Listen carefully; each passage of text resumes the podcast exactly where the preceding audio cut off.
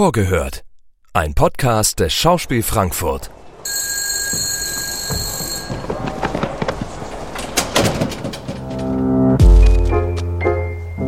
Einen wunderschönen guten Tag, meine sehr verehrten Damen und Herren. Wir begrüßen Sie recht herzlich hier im Schauspiel Frankfurt. Welcome, Data, to the studio. I'm very happy to have you here today for Vorgehört and the Goldberg Variations. Firstly, I would like you to summarize shortly in a few words what the Goldberg Variations are all about. Thank you very much for having me here at first. Uh, it's a it's a difficult question. What is it about? Because it's about many things altogether. I think uh, because as every great material, which uh, Goldberg Variations by Tabori, of course, is, it touches an issue of uh, of different realities. And um, first of all, just to summarize the the the plot of it a little bit, what we are dealing with there is the disastrous rehearsal process. There is only seven days left to do probably the most difficult work of literature ever written, which is the uh, Old Testament and New Testament combined. And the director is struggling with the with the material, but also I have always the feeling, and now it's uh, my interpretation of it. Let's say that there is something that he wants to tell, which is not there still. I have the feeling that in a way it's the it describes some kind of crisis of the of the language and of the, the possibility of narrate certain extreme autobiographical moments, uh, the impossibility of dealing with trauma and with the knowledge from the first hand of the extreme conditions. I think that the the the director is abandoning the rehearsal process because he knows that it will never explain what he really wants to tell to the audience or to himself even.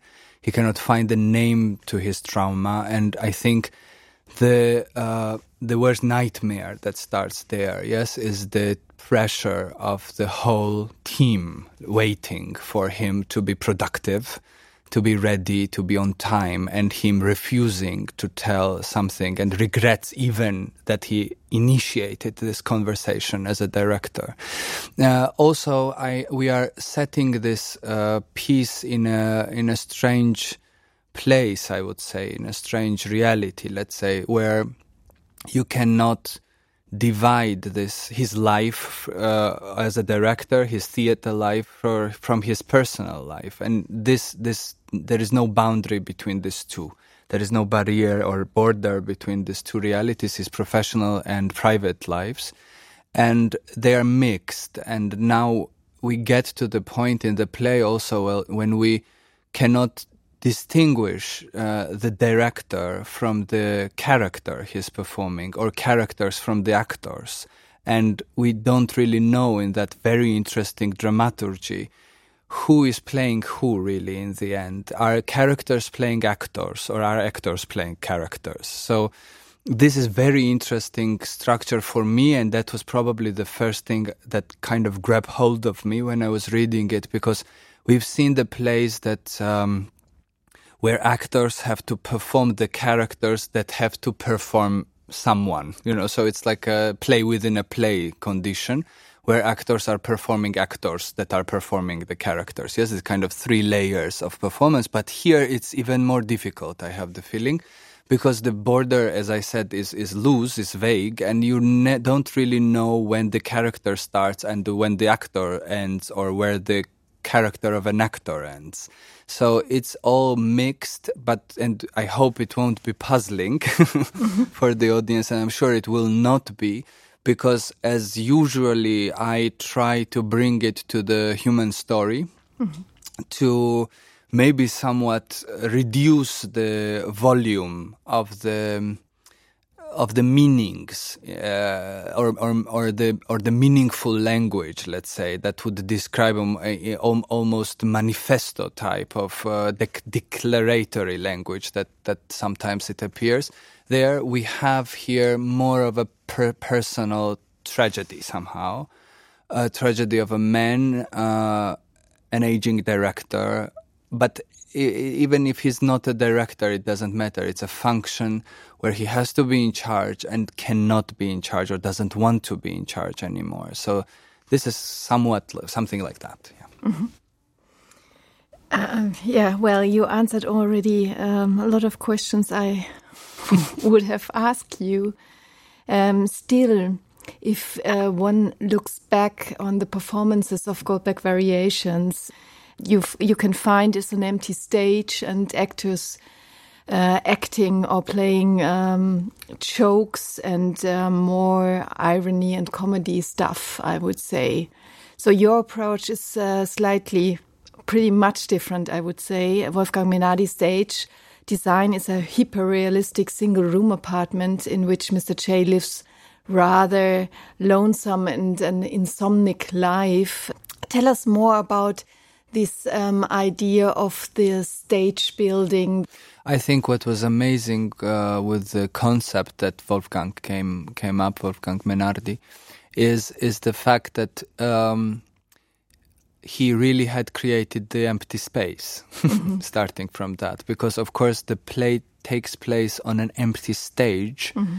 But empty stage is not empty, is never empty, really.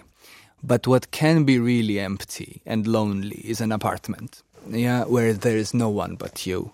Um, this feeling, I think, of loneliness would never be there if it would have been uh, even on a huge empty space where you see only single person. It is still an active space, the theater, and it is never really um, exists outside some sort of secrets that it generally has when you are looking at the empty stage. It already brings certain context, and it's almost impossible to be alone on stage.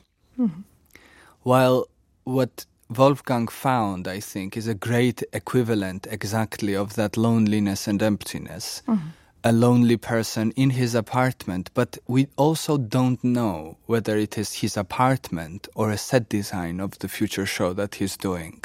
So this double meaning of the place, whether he lives in his set design or he's directing at home, this will remain, I think, under question mark until the end of the show because we will never know whether he lives in theater, mm-hmm. in the fake room, in the set design, or he's bringing theater at home, mm. because it's irrelevant in his case anymore. There is no border between his life and and life in theater.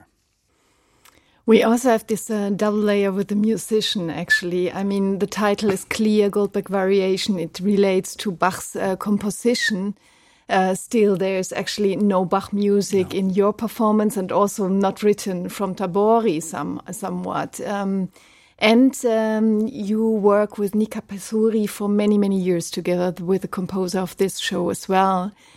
So on stage there will be also a piano player, and how does that relate uh, music-wise to to the whole show of the Bible? I think on one hand we uh, we thought that since the title is so musical, mm -hmm. we still have to um, satisfy the expectation of the audience on one on one hand. On another hand, of course, for us it would have been too good or too right for the show to use to use Goldberg variations by by Bach. Um, I don't think so. In other words, I think the system of Bach's music, which is very precise, almost mathematic, uh, is almost like perfect.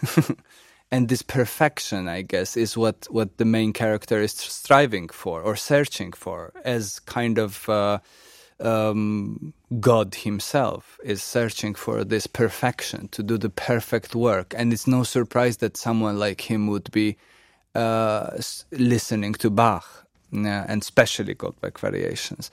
Um, but on the other hand, when we were thinking, can can anything sound so right right now? Yeah, in this in this distorted time, in this time when there is almost no space for anything that that would be perfect, that would be organized, that would have a, some sort of system in it. Yes, so I think the our piano together with our piano player, is representing exactly not what Goldberg variations by Bach are representing.